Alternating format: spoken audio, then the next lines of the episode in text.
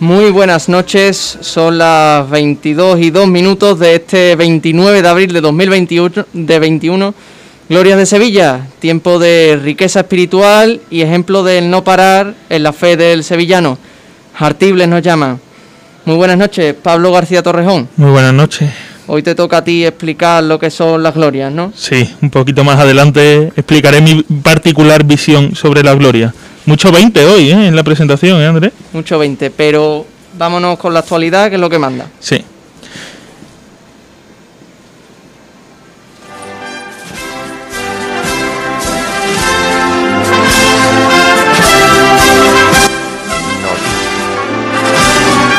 El nuevo arzobispo José Ángel Sainz Menese ya ha dejado alguna que otra pista de las intenciones con las que viene a Sevilla, ¿es así?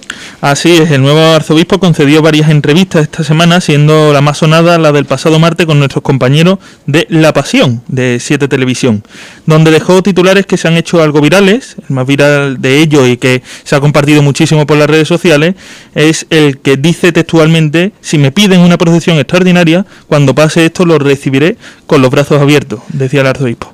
Aunque quizás más importante sea la predisposición a asistir a los actos que organicen las hermandades, de lo que también habló a reglón seguido. Eh, nuestro nuevo arzobispo vino a decir que en toda aquella manifestación de fe que haya en Sevilla, procurará estar presente dentro de sus posibilidades. Además expresó su ganas de conocer a Sevilla, no rehuyó de la etiqueta de arzobispo cofrade y relató las, las, buenas palabras que sus predecesores, tanto Carlos Amigo Vallejo como Juan José Asenjo Pellegrina, le han brindado sobre Sevilla y los sevillanos. Sin irnos muy lejos de las altas esferas, el Consejo de Hermandades y Cofradías organiza una jornada de puertas abiertas para visitar a las Hermandades de Gloria, como ya se hiciera en Semana Santa con las Hermandades de Penitencia. Esta jornada se celebraría de los días 21 al 23 de mayo. Del mismo modo, el Consejo invita a que la hermandad que lo crea oportuno exponga en veneración a sus titulares, incluso invita a decorar las calles y puertas de los templos. Todo ello para favorecer, unificar, potenciar y acercar nuestras hermandades de gloria a todos los sevillanos. Nos vamos hasta los barrios. El pasado sábado 24 se presentó en el Salón de Actos del Centro Cívico del Cerro del Águila el cartel anunciador de la festividad de Pentecostés en la Hermandad del Rocío de dicho barrio. Obra del hermano de la corporación, Agustín Primo Muñoz, quien ha representado a una romera ante un sin pecado cargado de detalles. También el pasado martes se presentó el cartel del Rocío de Triana en su capilla, obra de José María Pedernal que bajo el título de Luz de Triana representa el sin pecado de Gómez Millán recuperado en 2018 para anunciar los cultos que darán comienzo mañana mismo. Y ayer por la tarde también la Hermandad del Rocío de la Macarena presentó su cartel anunciador del de Pentecostés, obra de José Manuel Morán Sánchez. Y la Hermandad del Rosario de San Julián ha aplazado la décima edición de la exaltación a Nuestra Señora del Rosario. Estando la nueva fecha por determinar, se mantiene José María Cuadro de los Reyes como exaltador de la misma. Y pasamos a la agenda, una agenda que viene repleta de actos y cultos y abrimos con la exposición sobre Sebastián Santo que continúa en la Casa de la Provincia, situada en la Plaza del Triunfo y donde se conmemora el 125 aniversario del nacimiento del autor onubense.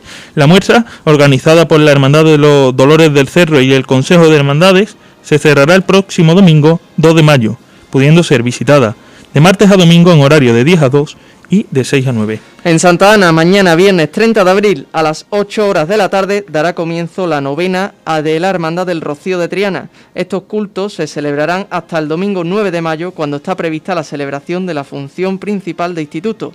También dan comienzo mañana las novenas del Rocío de la Macarena y el Rocío del Cerro. Y mañana a las 7 y media de la tarde será el último día de triduo que están celebrando en, en, esta, en esta jornada a San José Obrero que se ha presentado sobre su paso procesional para dichos cultos.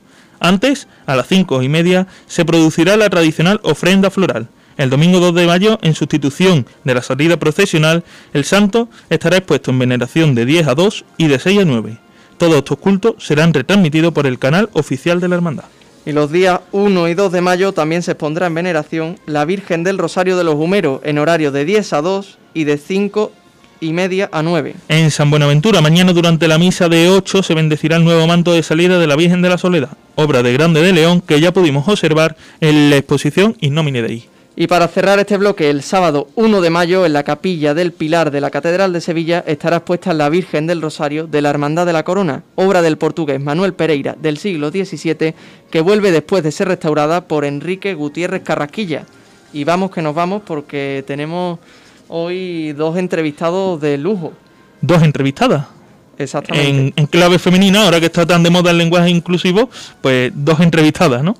Para abrir este periodo de gloria contamos ni más ni menos que con la cartelista del cartel de gloria, Elena Montero. Muy buenas noches. Muy buenas noches. ¿Qué tal? ¿Cómo estamos? Me pues alegro escucharos. Igualmente. Igualmente, es un placer estar mm, hablando con, la cartelista de, de, la Gloria de Sevilla del año 2020-2021, con un cartel que ya se ha presentado y que muestra la Virgen del Amparo. La pregunta, la primera pregunta creo que es obligada. ¿Por qué la Virgen del Amparo, Elena? Porque mm, la verdad es que es una Virgen que, que no es que sea simplemente la Virgen en sí. Yo lo que he querido transmitir sin, a, grosso modo es la vocación de la Virgen, lo que lleva a esa Virgen, lo que nos lleva, lo que y lo que nos y lo que nos representa. Entonces, claro, el tema de, de, su vocación, que era el amparo, yo quería mm, transmitir a través de el amor de madre ese ese amparo que nos tendría a todos los que son los mm, los creyentes que nos arropara, porque en realidad el cartel lo que quiere transmitir es ese amparo en esta situación, en esta, en esto que estamos viviendo, en esta desolación de, tristeza y desánimo, pues que ese amor de madre, por eso el, cuadro está hecho desde la perspectiva para que el espectador cuando lo vea se vea como arropado, cuando como cuando un niño está pequeñito y la madre lo acoge en sus brazos, ¿no? O igual. Y entonces ella está también cubierta eh, con un manto mm, de la orbe celestial, con todas las estrellas que son las que la acogen y la arropan de la misma manera, para que sea como una divinidad. Ese, ese es el tema fundamental, aparte, porque pertenezco a la collación de, de la Magdalena, soy feligresa, he tenido muchas experiencias muy bonitas mm, toda la vida, de vivir aquí siempre junto a ella y, y no podía faltar. Este año no podía faltar ella. Y Elena, ¿cómo le dan la noticia del cartel? Y eh, tenía claro desde el primer momento que sería la Virgen del Amparo la protagonista de este cartel. Pues la verdad que me llevé una gran alegría, una gran sorpresa. Eh, la verdad que me gustó muchísimo y lo acogí con mucha ilusión y la verdad que sí, el tema fundamental en cuanto en cuanto recibí la noticia tenía claro que, iba a ser ese amor de madre, que era la intención primaria que yo tenía sobre, sobre la idea fundamental de, la obra. Tenía que ser eso, eh, el amparo, ¿no? Y mira por dónde, la obra a mí me lo designaron eh, un octubre de 2019, la obra la finalicé en febrero de, de 2020 y justo en marzo fue cuando desgraciadamente aparece la pandemia y, después posiblemente el confinamiento y la verdad es que mm, es que ha venido como, como, como algo especial que era como un presagio, ¿no? De eso, de eso queríamos hablar también, porque un cartel no es solo la pintura, sino la intrahistoria que guarda la autora mientras lo ejecuta. ¿Qué historia ha tenido Elena Montero a raíz de este cartel? ¿Alguna anécdota sobre todo? Bueno, ha tenido al final eh, 2020-2021.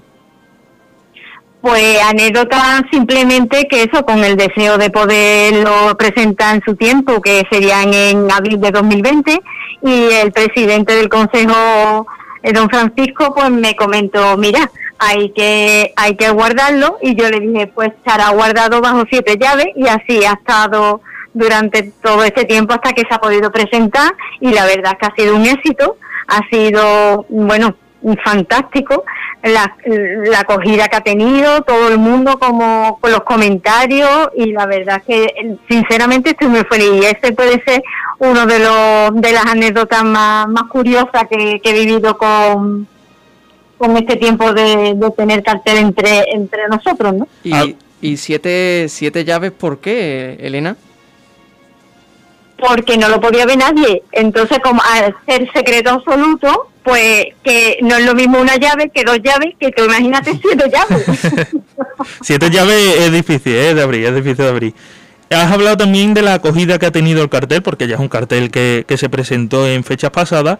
¿Y qué impresión ha generado en el público sevillano el cartel? ¿Cómo se ha tomado, Elena, la crítica o, bueno, las alabanzas de, de la obra? Pues la verdad es que crítica no ha habido ninguna. Eh, todo ha sido más bien alabanza y ya te digo que ha sido un éxito total.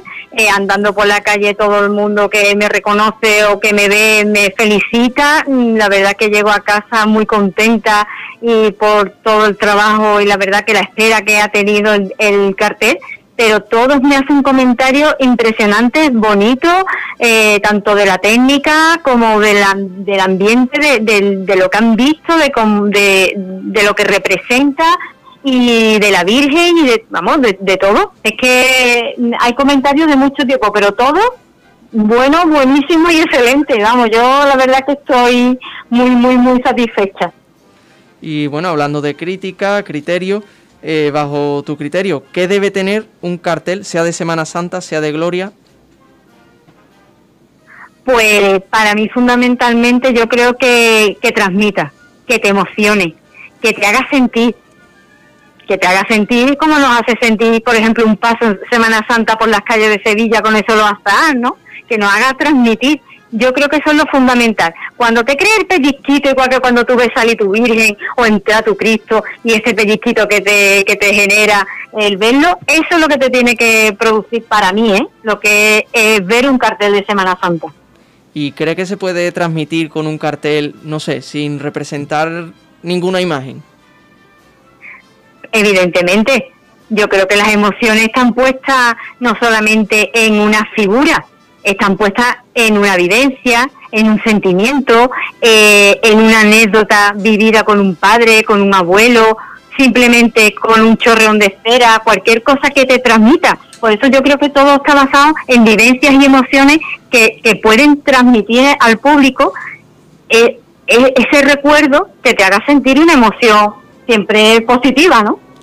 Elena Montero es una, una, pintora, una artista que toca tanto grafito, imágenes costumbristas, pinturas más realistas, pero predomina muchísimo en sus pinturas y es algo que, me, que nos hemos estado fijando también a la hora de preparar el programa, el color azul. ¿Por qué el color azul eh, es protagonista en la obra de, de Elena Montero? Bueno, es un color que ten en cuenta que gracias a la ciudad donde vivo, donde he nacido y que nos transmite tanto, como no podía ser un azul como el azul de Sevilla. Es que aunque no queramos, eso lo llevamos nosotros muy a gala, ¿no? Y entonces pues es un color que, que siempre al final aparece, sobre todo porque es la influencia que, que más o menos tengo yo de que transmito en mis, en mis cuadros. La mayoría son siempre cielos limpios, cielos procuro que sean estrellados porque creo que le dan una cosa especial y una luminosidad y una magia que yo creo que es como la magia de nuestra Sevilla, de nuestra tierra. Háblanos sobre su formación y su fuente de inspiración. ¿Qué autores a la hora de ponerse frente a un, a un cartel eh, le inspiran a la hora de pintar? No soy yo muy fetichista de ni seguidora ni me nutro de muchos artistas. Yo procuro guiarme mucho de mi instinto, de, mi imaginación, de, mi sentir, de lo que siento en ese momento, de mi pasión y lo, y lo transmito directamente al, a lo que es el lienzo. Tampoco hago muchos bocetos, casi ninguno, ni tampoco genero mucho estudio sobre lo previo a lo que vaya a ejecutar. Casi lo que siento y veo en mi mente lo traslado directamente al lienzo. Y bueno, eh, es innegable que llama la atención que en, en este año 2021 confluyan eh, pregonera y cartelista. Eh, ¿Va cogiendo la, la mujer su sitio en este mundo de las cofradías? Hombre, yo mm, creo que sí, ya va siendo hora y este año no es solamente como vos, como tú has dicho, la pregonera que rosa o la cartelista, en este caso es lo que soy yo, sino también la, la imagen que han elegido para el, el, el ay, ¿cómo se llama? Mm, el pregón, para el pregón para que esté presente en la catedral eh, eh, eh Montemayor, que es Ana, la hermana mayor. y Ana María Rosero. Y ha, sido, y ha sido la casualidad que seamos tres mujeres, ¿no? De hecho, este año, bueno, cuando yo presenté el, lo que es el cartel de la Gloria, eh, mi frase final fue, fue eso, darle las gracias y ofrecerle mi trabajo y en homenaje a todas las mujeres.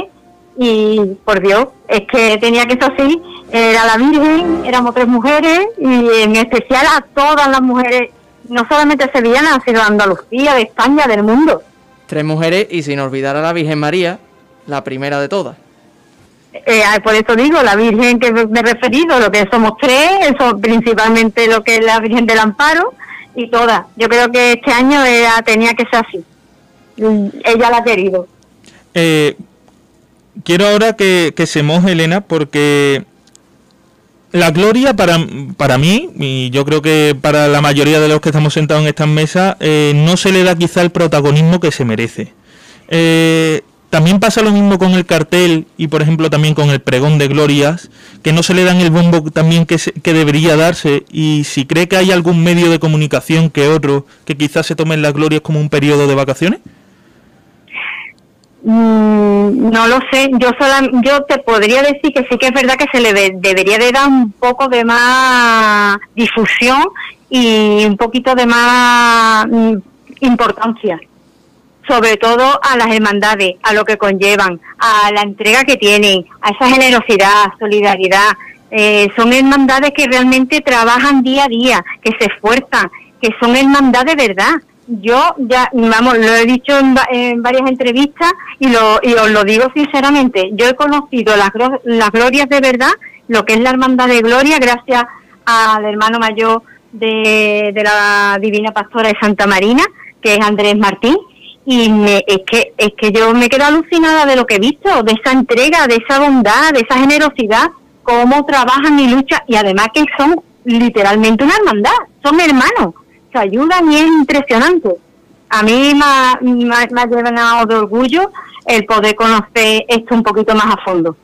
Y Elena, antes de cerrar esta maravillosa entrevista y de posterior a un pequeño apunte, que es que más mujeres. Nuestra cartelista de glorias también es una mujer, Sheila Criado. Eh, te quiero hacer una pregunta clave. ¿Tienes esperanzas de que estas glorias 2021 que anunciáis, Rosa García y tú, eh, puedan albergar la primera procesión pública después de la pandemia del coronavirus? Yo sinceramente eso lo espero y lo deseo y yo estoy convencida de que mm, gracias a las vacunas, gracias a cómo vamos a movernos y vamos a tratar el tema, yo creo que podíamos salir, ¿eh? Yo creo que salimos, ¿no? yo creo que sí. Pues a la calle Cofrade, muchísimas gracias Elena Montero por atendernos. Eh, aquí en La Trabajadera tienes tu casa y esperamos que te puedas sentar algún día aquí con nosotros, que tenemos unas vistas de la Giralda que no te las puedes ni imaginar. Pues muchísimas gracias, me he sentido muy a gusto, muy amable, muy cariñosos de verdad. De aquí también me tenéis para lo que sea y mandarme una foto al WhatsApp de, de, las vistas, que me encantará tenerla. Te la mandaremos, no, no lo dudes. y sobre todo, hacer un pequeño apunte. Enhorabuena y felicidades por vuestra labor, por vuestro trabajo, por vuestro esfuerzo y por lo simpáticos que soy.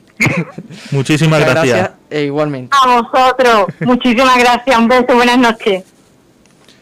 Bueno, pues mm, una entrevista bastante rica en contenido para volverla a escuchar. Eh, Totalmente. Seguimos porque el directo manda y pasamos a una pequeña tertulia. Tenemos tema y es que la pastora de Santa María estaría dispuesta a salir en andas. Santa Marina, ¿eh? De Santa Marina.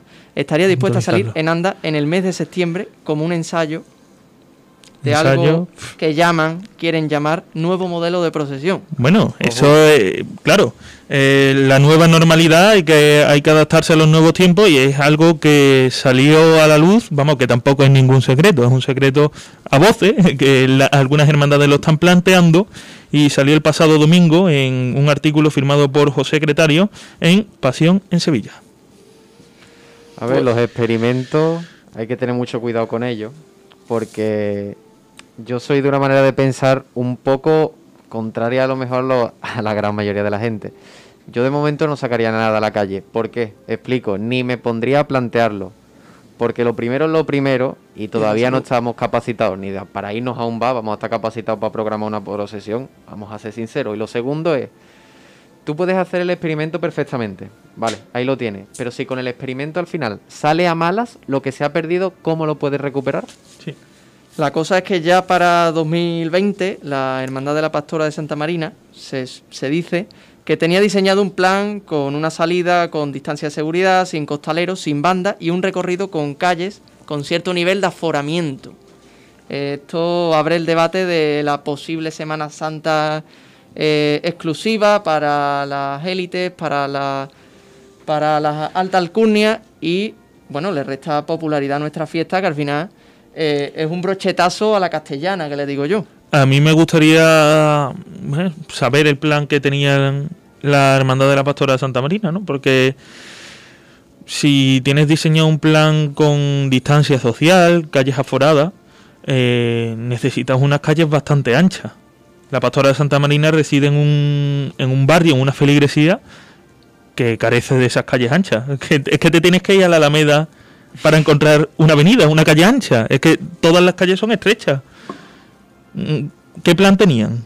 ¿Qué plan tenían? Porque, no sé.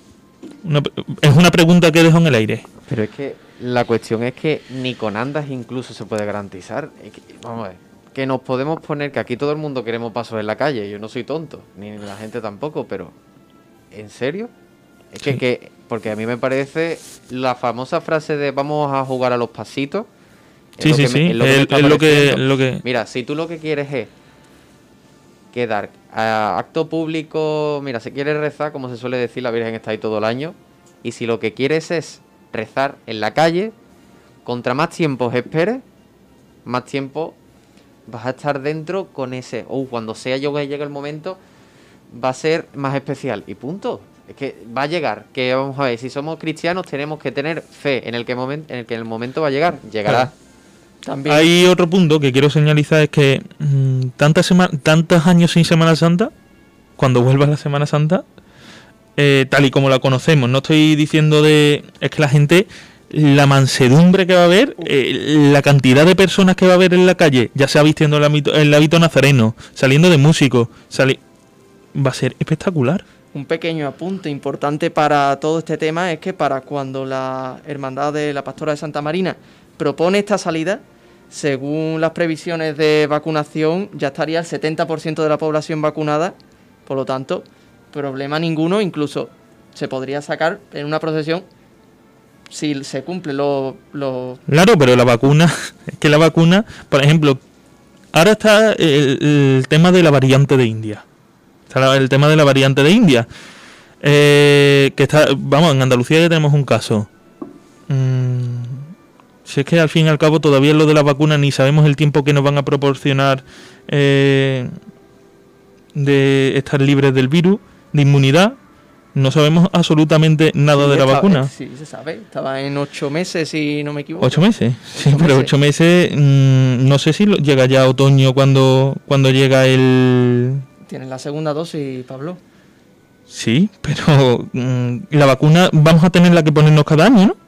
La vacuna, porque si se pierde la inmunidad hasta, de- Pablo, hasta los ocho meses... Pablo, no te pongas nervioso. Vamos a dejar trabajar a los científicos. Nosotros vamos a hablar Bueno, de vale, vale. día. Sí, sí, sí. La vacuna, de momento, es segura. España, si algo tenemos que sentirnos orgullosos es que No, obviamente, obviamente. los- yo, no, los- yo, no, yo, no, yo no estoy de cuestionando, países, ¿eh? de los países de Europa estamos muy por encima de Por la- supuesto, de la pero que yo no estoy cuestionando la vacuna ni nada. el no... nivel de vacunación y bueno, expectativas también sobre este tema, no solo la pastora de Santa Marina, sino que el arzobispo eh, aprobó la semana pasada el, el aplazamiento de la salida extraordinaria de la Virgen de la Soledad de Alcalá del Río. Y bueno, creo que nos quedamos sin tiempo. Tiempo, sí, nos quedamos sin tiempo. Nos quedamos sin tiempo, así que seguiremos en la segunda parte de este programa con la pregonera de Gloria, Rosa García Perea. Así que estén atentos al mensaje de nuestros patrocinadores.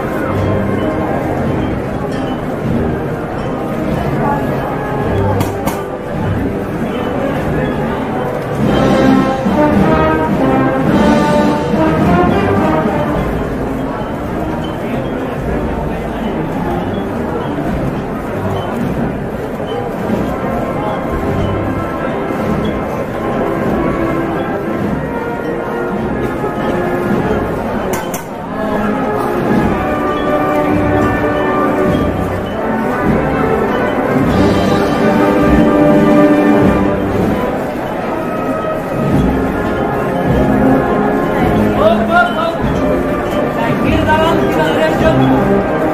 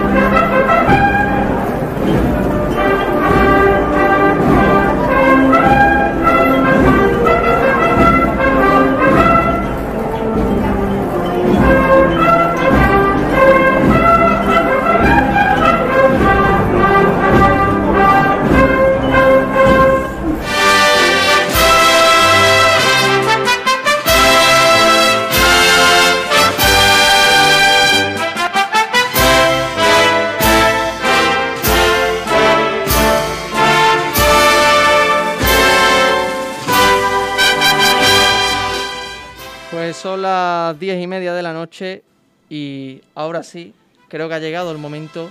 Nuestro compañero Pablo García Torrejón, ahora sí, Pablo, nos vas a intentar explicar lo que son las glorias en Sevilla.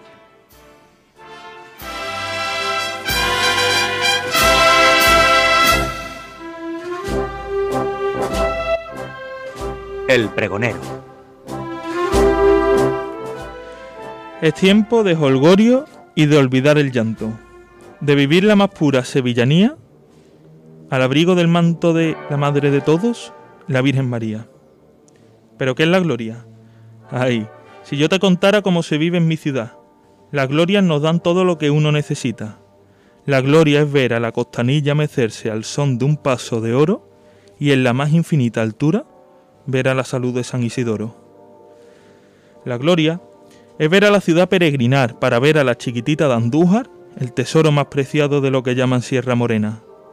La gloria es coger camino de tierra y albero de amapola, margarita y romero y llegar a esa ermita blanca y rezarle al rocío del cielo. Aquí estamos otra vez, para decirte que te queremos otra vez. Y cuando regresen las carretas de plata, Sevilla será un callado de romero y mata, a la sombra de un árbol implorando la calma para ver salir por capuchino a la divina pastora de las almas. Ay, ¿qué sería de la gloria sin ti, niño sevillano, que bajo aquel color celeste y rosa rezas a sus plantas, a ella auxiliadora de los cristianos? Llegará junio, y en vísperas de la Eucaristía, la misma que aquel domingo llora, bajo un templete de campanillas y algarabía, se proclamará de Sevilla patrona y bienhechora, la Virgen catalana, la Iniesta coronada. Nunca antes existió, una ciudad tan marinera sin tener mar que se abriera hasta los confines de la tierra. Llega por el río, como un salvavidas para el asfixiante calor, una gota de agua fresca para que nuestra sed calme, llega para rezarle la Virgen del Carmen. Agosto será siempre el mes central de la gloria. La Virgen asunta al cielo tras pasar por su tránsito hace que las campanas de la Giralda impongan sus leyes y llamen a los sevillanos a su encuentro con la Virgen de los Reyes. La Gloria es un escapulario mercedario en San Laureano, a la sombra de la olvidada Puerta Real. Es una Virgen fernandina en San Ildefonso o la de Valvanera, patrona del barrio de la Calzá. La Gloria es aquel pilar de fe que como un sagrario es el rezo del rosario por los barrios. La Gloria es la de aquel enfermo del Pozo Santo que espera a su esperanza la divina enfermera. Y todo acabará cuando contemos con los dedos de la mano la eterna precuaresma que tendrá que llegar. Pero antes, no olvidemos rezarle a la del corazón en el puño, a la que nuestros antepasados rezaron, el refulgir de la Magdalena, que es la Virgen del Amparo. Y cuando veamos su trasera, el blanco de su manto, en la calle Feria se anunciará el mes de los difuntos, con el clasicismo perenne de la Reina de todos los santos flautín y tamboril, tejero cigarrera, todo cabe en la tierra postrera cuando sale por el Salvador la lotera. Todo está escrito, y como en el cielo la ave las glorias alcanzan su ceni. Hasta aquí esta historia que jamás podrán escribir. Este es el resumen de lo cosechado por los siglos. En la ciudad se sembró la más preciosa semilla, y las glorias sembraron la fe María en la ciudad de Sevilla.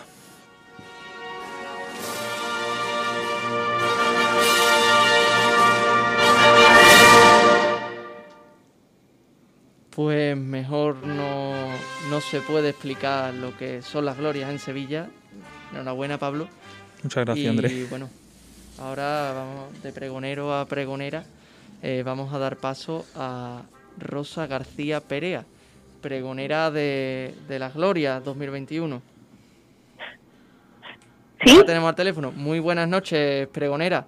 ¿Ha estado Buenas al quite- noches. ¿Ha estado al quite del compañero Pablo? He estado, he estado. ¿Hay cantera o no hay cantera?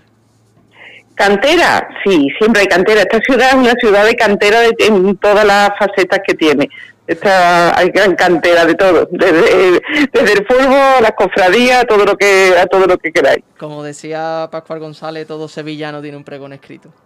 Totalmente, todo, todo tenemos un pregón, un cuadro, un, a todos tenemos, porque esto es una ciudad muy creativa, muchísimo, y, y bueno, unos mejores, otros peores, pero, pero todo el mundo tiene sentimiento y forma de, de expresarlo, así que sí, sí hay cantera.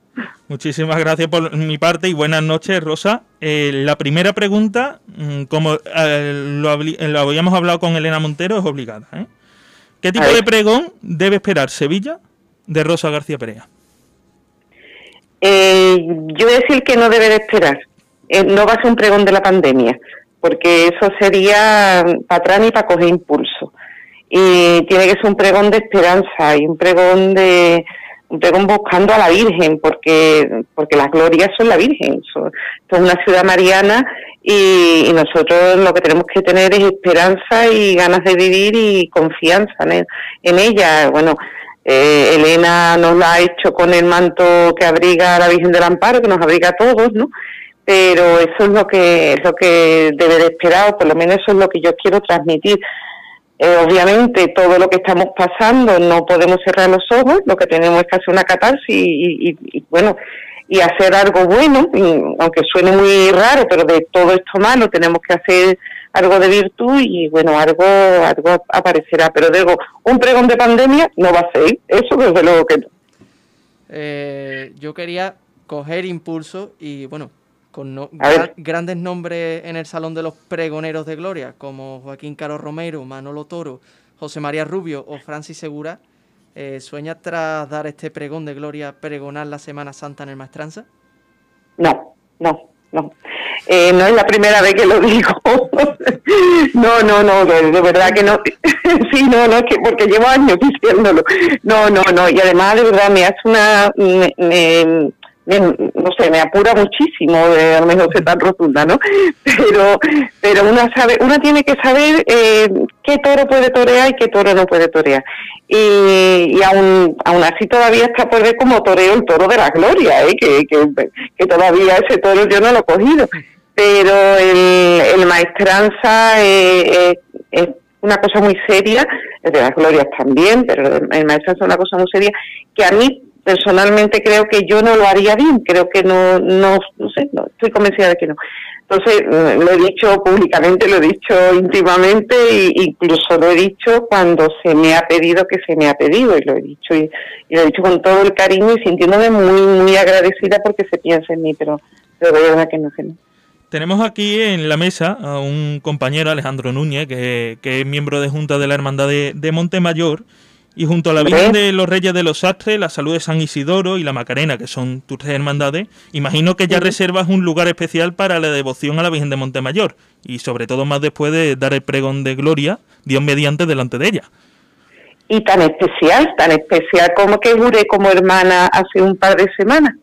No ha sido una decisión así a la ligera, porque, porque bueno, no hacerse hermano de una hermana una demanda de gloria, de penitencia, de, víspera, de sacramental, eh, es algo muy serio, no es una cosa, uno no se apunta a un club de petanca, esto es una cosa muy seria. Totalmente, entonces uno no se puede hacer mano porque tenga allí dos, dos colegas y tú digas, ay, qué buena gente son mis amigos, venga, me voy a hacer mano de esto, ¿no? Esto es una cosa muy seria y yo me lo, me lo estuve pensando y yo creo que las cosas suceden por algo eh, y bueno, a mí me, no sé, me llegó mucho esa, esa carita chiquitita de la Virgen de Montemayor en estos momentos tan duros y en la pandemia. y bueno, me lo pensé y, bueno, me, hice hermano, o sea que ya el lugar, el lugar lo tengo, vamos, más que, más que guardado en el corazón y, ahora ya en el cuello con la medalla, vamos. Y Rosa, ¿los pregones los, los lees o los oyes? ¿Los lees o qué? Perdón, no te escuchas. ¿Los lees o los oyes? Los pregones, los pregones, que hay que oírlo. O sea, eh, cuando dicen que un pregón es para leerlo, mala cosa. Eh, el pregón, es para leerlo, no, para leerlo es otra cosa, ¿no? Eh, a ver, el pregón es un género literario y el pregón hay que darlo pensando que la persona que está sentada allí, tú tienes que captar su atención. Entonces tú no puedes irte con, con mucha doble intención, como que, que, el que está escuchando y tenga que estar no con cinco, sino con doce sentidos. El pregón tiene que ser algo que motive mucho, que sea que tenga su punto folclórico, no nos engañemos, aquí no nos podemos poner a hacer alta literatura para que para aburrir, porque, porque no. Y después que captar la atención, lo más importante es captar la atención de una persona que está sentada ahí. En fin, tú tienes que hacerlo, pues, pues eso, pregonar. Pregonar es, es abrir la puerta y jalear para que nos vayamos todos a la calle a buscar a la Virgen no es ni más ni menos, ¿no? Entonces, no, no, no, oírlo, oírlo. Mala cosa, ¿eh? Cuando, vamos, esto lo sabéis mejor que yo, ¿eh? Cuando salimos del pregón y dice un pregón precioso para leerlo, uff, mala cosa, mala cosa. Y dicho, bueno, has desglosado lo que tiene que tener un pregón. Eh, no sé si suele seguir el mundo de los pregones, has escuchado algún que otro. Eh, ¿Serías capaz de, de, formarme un top 3 de pregoneros? Uf, es que mira, ¿sabes qué pasa? Antes cuando, cuando hemos empezado a hablar y habéis dicho eh, que todo el mundo tiene un pregón en su casa, yo más que un top ten de, de, pregoderos, de, hombre, mm, yo tendría eh, momentos de gente que me ha dicho algo en un atril o ¿verdad? en, en una tabernita tomándote los yo con un coronel no, sirve ¿eh? no sirve eh, bueno pues pues hay hay mucha gente que yo le he escuchado cosas eh, yo a Francis Segura, que me gustó muchísimo, yo a Francis además lo quiero mucho y él lo sabe, mm, he escuchado cosas mm, tan bonitas o más bonitas que dijo en el, en el, en el maestranza, porque eso se lleva adentro, entonces eso no es una cosa que tú cojas, lo digas en el atril, te levantes, te salgas y ya después tú eres otra persona, ¿no? Gris y aburrida. Francis Segura, que, bueno, no sé si lo sabrás, pero forma parte de nuestro equipo de la revista de la trabajadera. Pues no lo sé, pero, pero no me extraña porque Francis Segura tiene que tener posiblemente días de 28 horas. Sí, sí, sí, tiene una gran no para, tiene una gran capacidad y lo bueno es que todo lo que, lo, eh, que hace lo hace bien. Yo le, tengo mucha envidia, él lo sabe, mucho cariño, pero mucha envidia, pues ya quisiera yo. Pero ya os digo, a mí me, gustó muchísimo el perdón de Francis, me gustó muchísimo. Eh, después, bueno, pero, pero es que de verdad decir un nombre pues claro que os digo Fernando Caro, os digo a, Joaquín Caro, en el Maestranza, en la Catedral, es que aquí todo el mundo tiene, tiene un sentimiento y tiene una frase maravillosa que, se, que te dan ganas de robarla y apuntarla y después hacer el pregón perfecto. Porque todos tenemos, vosotros antes estabais hablando y habéis dicho un par de cosas y yo he dicho, caray, qué, pellizco da, ¿no? Y es que todos tenemos, pues aquí el top sería el censo de Sevilla, sería muy complicado. Eh, vamos a desmenuzar, si me lo permite, un poco su carrera profesional, porque actualmente eres editora de la editorial Almuzara, no sé si me equivoco, ¿eh? No, no, no te equivocas. y bueno, quiero hablar sobre literatura cofrade, porque sobre Semana Santa se ha escrito tanto que daría para catalogar un nuevo género pero sobre Gloria quizá se ha escrito menos. Eh, realmente encontramos pocos títulos y uno de ellos, La Gloria de Sevilla, ha sido editado precisamente por la editorial Almuzara en este mismo año. Eh, ¿A qué crees que se debe ese desequilibrio, en este caso literario, entre glorias y penitencia?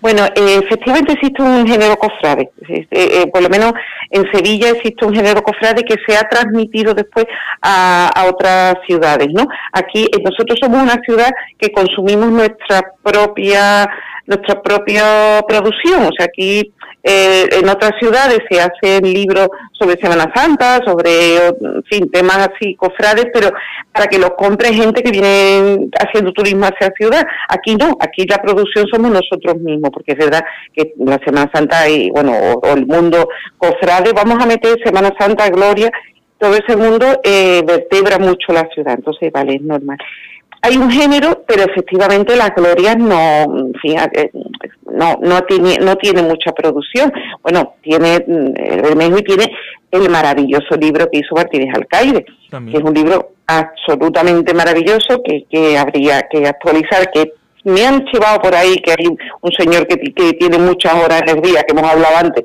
que creo que, que algo ha hecho en esa actualización, me han chivado, ya me contaráis, pero, pero es verdad que, que no, que no ha producido tanto. ¿Por qué no ha producido tanto? Por, por, las circunstancias mismas de que las glorias siempre han estado muy a la sombra, ¿no? En esta ciudad.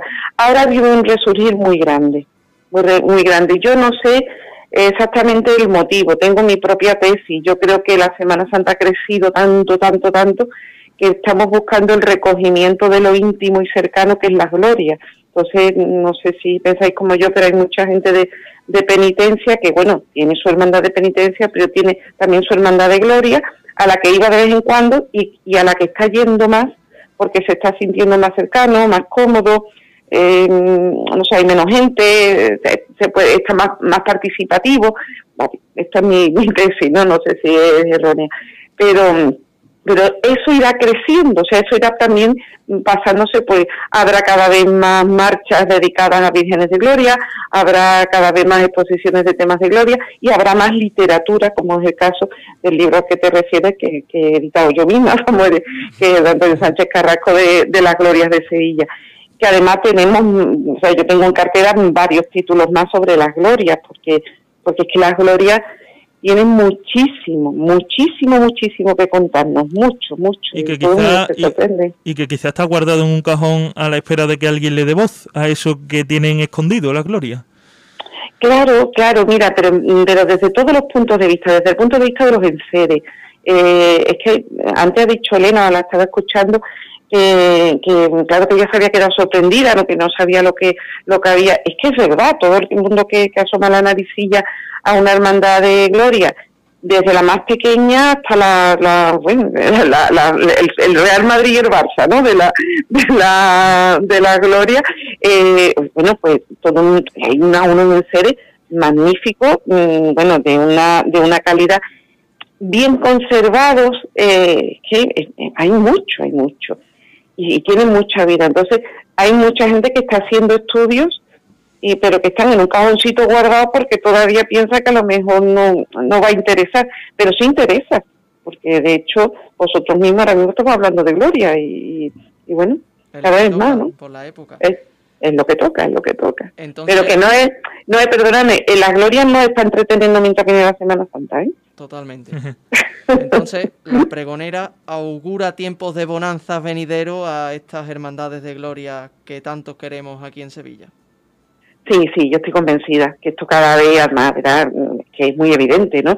Eh, a pesar de, de la pandemia que del confinamiento y que hemos estado encerrados, eh, las glorias, pues bueno, vale, no han salido a la calle, pero están haciendo sus cultos, están, están poniéndose en veneración, están, o sea, las glorias tienen mucha vida y cada vez lo más importante está creciendo la nómina de hermanos, ¿no? Que al fin y al cabo es lo que le da vida a una hermandad, ¿no? Porque una hermandad con pocos hermanos tiende a extinguirse. Entonces, aquí cada vez tú, vas preguntando, vas hablando con la gente y las distintas hermandades con las que tienes tiene así un poquito de, relación y todas te dicen, no, es que tenemos la jura de hermanos. Yo siempre pregunto, que parece que me pagan por hermano que se hace, pero hay una mucha alegría. Y cuando digo, oye, ¿y cuántos hermanos sois tanto? ¿Y cuánto han jurado tanto? Caray, qué bien, ¿no? Y sobre todo muchos niños, mucha gente joven, ¿no? Implicada, las priostías. Las priostías de las glorias tienen una vida brutal, brutal. Mm y es maravilloso. Y Rosa, hablábamos con Elena Montero sobre el papel de la mujer en este mundo de las cofradías en este año de confluir cartelista y pregonera. ¿Cuánto crees que queda para que el hecho de ser mujer, eh, de que una mujer asuma cualquier papel protagonista en el ámbito cofrade, eh, esté normalizado y no se tengan que hacer, por ejemplo, eh, preguntas como esta? Bueno, pues esto va a ser muy rápido, esto va porque está siendo cada vez más rápido. En este año además somos somos tres, somos, como ha dicho ante Elena, somos ella como cartelista, la, la hermana mayor de Montebayor, que es la, la imagen que preside a Dios quiere el pregón y yo misma, ¿no? Eh, esto va a ser muy rápido, va a ser muy rápido y además lo más importante, no va a ser traumático ya lo estamos viendo con normalidad, eh, las, niñas vestidas de acólitos, eh, hermanas mayores, muchas mujeres en la Junta de Gobierno. Esto va a ser más rápido. La mujer ha tenido un papel, tampoco tampoco seamos injustos, la mujer ha tenido un papel en las hermandades. esto no es como como en la... que no existiesen antes.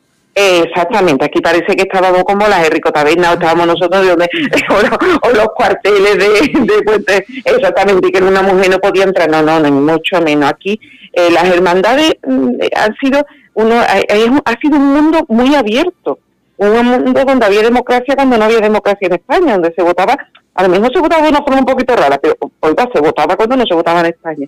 Las mujeres estaban voy un poquito más lejos y a lo mejor me salgo un poquito de madre. Mm, en las hermandades, eh, el mundo gay ha sido un mundo... Rosa, nos quedamos sin tiempo. Eh, nos quedamos sin tiempo. Te tengo que hacer una pregunta obligada y es, ¿tienes esperanzas que estas glorias 2021 que anunciáis Elena Montero y tú albergue la primera procesión pública? yo tengo esperanza en que todos estemos bien y cuando Dios quiere, cuando la Virgen María quiera, entonces yo voy a dar pregón.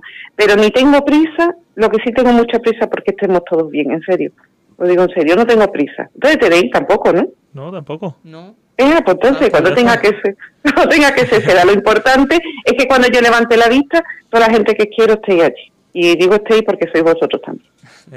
Pues, pues, aquí tienes tu casa y cuando quieras venirte al estudio, que tenemos unas vistas preciosas de la Giralda, te puedes venir, ¿eh? Tienes la puerta pues abierta. Ya, pues ya estás tardando en decírmelo, cuando queráis, cuando queráis, en serio. Pues muchísimas gracias por atendernos, Rosa, te tenemos que dejar. Lo dicho, esta es tu casa.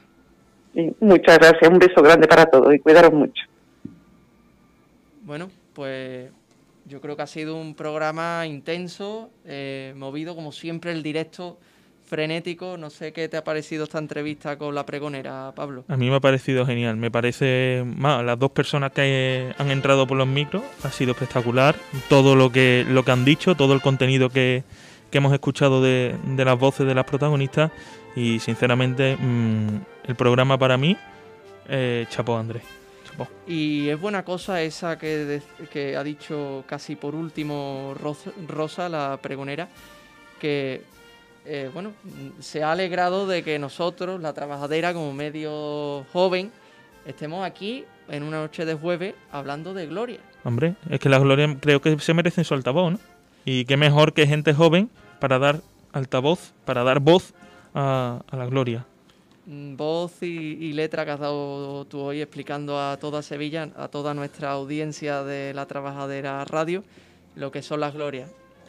Yo, Muchas gracias, Pablo. Yo mm, encantado de, de dar mi peculiar visión y encantado también de que se me ofrezca este medio y sobre todo dar las gracias infinitas a nuestro técnico Alejandro Núñez, Alejandro Patón y también Francisco Javier Guerrero, que también tiene algo que ver en esto, eh, en darme altavoz para expresar lo que siento, ¿no? Y todo el equipo que al final nos están escuchando todos desde casa, o no, Ale, que te estás riendo. No sé si me tiene el micro puesto. Sí, hoy sí, hoy hoy sí. se Hoy escucha te ha portado bien. Se te escucha estupendamente. Todo el equipo. Pues nada, yo un apunte que yo es que siempre en mi hermandad de, de cuna, en mi hermandad de la Iniesta también tenemos esa figura de una hermandad de gloria. Y a lo mejor como el tema del traslado al ayuntamiento es algo más multitudinario, no lo he notado tanto ahí, pero sí es verdad que cuando he salido, que he salido de acólito algún que otro año en el Rosario de San Julián y en mi hermandad de Montemayor, hay algunos momentos que sí es verdad que noto el público un poco, está la cosa un poco desangelada y que la gente que va a ver, te digo yo que el 50% casi que va de rebote. Sí, se la encuentra en la calle. Va en el centro, un paso. Es como, a mí me parece, me- se me asemeja mucho, salvando obviamente las diferencias, a los ensayos de costalero de la cuaresma, quizá con alguna procesión de gloria, y eso no- Claro. no, no puede ser así. Pero también te digo que, aunque me duela por el hecho de que no vayan a ver a mi Virgen, para que me entendáis, me gusta la espontaneidad de Sevilla en ese Sí. sentido, porque estás ahí tomándote una cerveza con tu amigo de- o con la familia, con los niños, ves un paso y eso es sevillanía, es crecer con un Claro. paso que no sabías ni que salía hoy. Claro. Hay que darle un poco de eso, pero no por ello dejar a un lado que hay Claro, que y ya ves el paso y empiezas a buscar qué hermandad era la que salía o qué virgen es la que me he encontrado hoy cuando estaba. con mi ¿Cuántas veces nos han preguntado incluso en hermandad de penitencia, oye niño, ¿qué hermandad es esta? Claro. Esa Sí, sí, pregunta a mí me gusta que A me la me haga gusta, gente de fuera porque ansias O- por aprender. ¿O por qué está saliendo hoy? Claro, Claro. eh, de hecho eso fue pasó en la extraordinaria de en la Iniesta me preguntó una mujer que no se me olvida que era de Valladolid que me dijo, "Niño, ¿esto qué es?" ¿Viste? A ver cómo le explico yo a esa señora que esto qué es. Bueno, pues presumimos de lo nuestro. que Yo, al fin y yo al tengo cabo- una anécdota en la coronación de los negritos y es que me preguntó un francés eh, por qué estaba la Virgen en la calle. ¿Se lo explicaste en francés o en español? Se lo, pre- se lo tuvo que explicar una compañera que tú conoces. Así que nada, espero que la espera le, le sea lo más amena con nuestra compañía, en nuestro nombre y en el de todo el equipo. Buenas noches, quedan 346 días para lo que todos sabéis.